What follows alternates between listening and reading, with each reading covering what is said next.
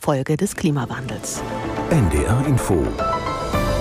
Die Nachrichten für den Norden. Um 11 Uhr mit Wolfgang Berger. Kanzler Scholz, Vizekanzler Habeck und Finanzminister Lindner wollen heute wieder miteinander besprechen, wie die Milliardenfinanzlücke im Haushalt für das kommende Jahr geschlossen werden kann. Seit gut dreieinhalb Wochen diskutiert die Ampelkoalition darüber. Aus der NDR Nachrichtenredaktion Laura Janke. Die Meinungen in der Ampelkoalition gehen noch weit auseinander. Die SPD hatte auf ihrem Parteitag am Wochenende gefordert, 2024 die Schuldenbremse erneut auszusetzen. Dafür soll eine Notlage wegen des Ukraine-Kriegs erklärt werden. Die Grünen hatten vorgeschlagen, klimaschädliche Subventionen zu kürzen, wie zum Beispiel bei der Besteuerung von Dienstwagen.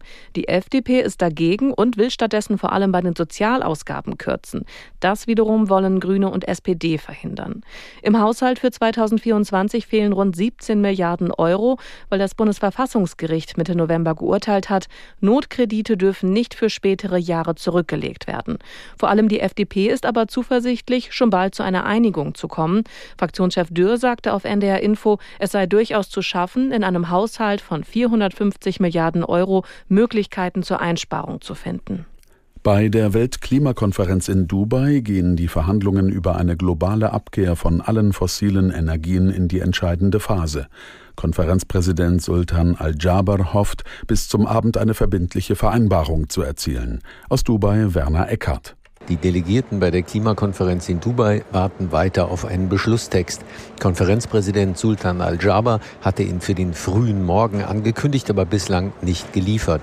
Die nächste Sitzung des Plenums ist vom Vormittag auf den Abend verschoben worden. Wir sind im Endspiel, sagte Al-Jaber gestern noch.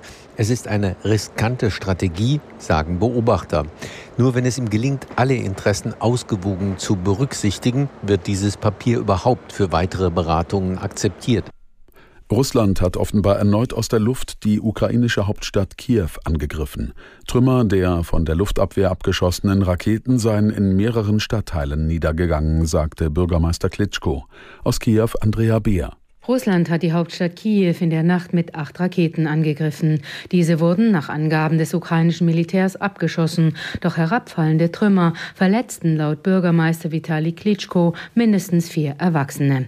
Präsident Volodymyr Zelensky nahm am Wochenende an der Amtseinführung des neuen argentinischen Präsidenten teil, wo er auch mit dem ungarischen Premier Viktor Orban zusammentraf.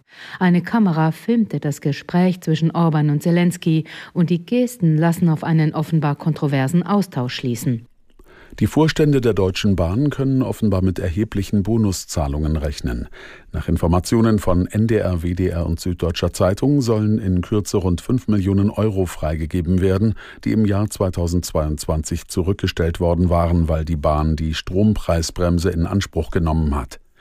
Die Zahlungen sollen demnach angewiesen werden, obwohl die Bahn viele ihrer Ziele Jahr für Jahr verfehlt. So kommen Züge immer häufiger zu spät am Ziel an, es wird zu wenig Personal an Bord eingesetzt und die Bahnkunden sind unzufrieden mit dem Angebot.